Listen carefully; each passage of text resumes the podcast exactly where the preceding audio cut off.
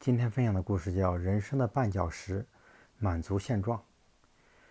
福特汽车的创始人亨利·福特在制造著名的 V8 汽车时，明确指出要造一个内附八个气缸的引擎，并指示手下的工程师马上着手设计。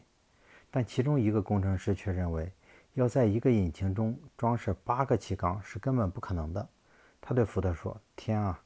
这种设计简直是天方夜谭。以我多年的经验来判断，这是绝对不可能的事。我愿意和您打赌，如果谁能设计出来，我宁愿放弃一年的薪水。福特先生笑着答应了他的赌约。他坚信自己的设想，尽管现在世界上还没有这种车，但无论如何，只要多搜集一些资料，并把它们的长处广泛的加以分析和改进，是完全可以设计和生产出来的。后来，其他工程师通过对全世界范围范围的汽车引擎资料的搜集、整理和精心设计，结果奇迹出现了。不但成功设计出了八个缸的八个气缸的引擎，而且还正式生产出来了。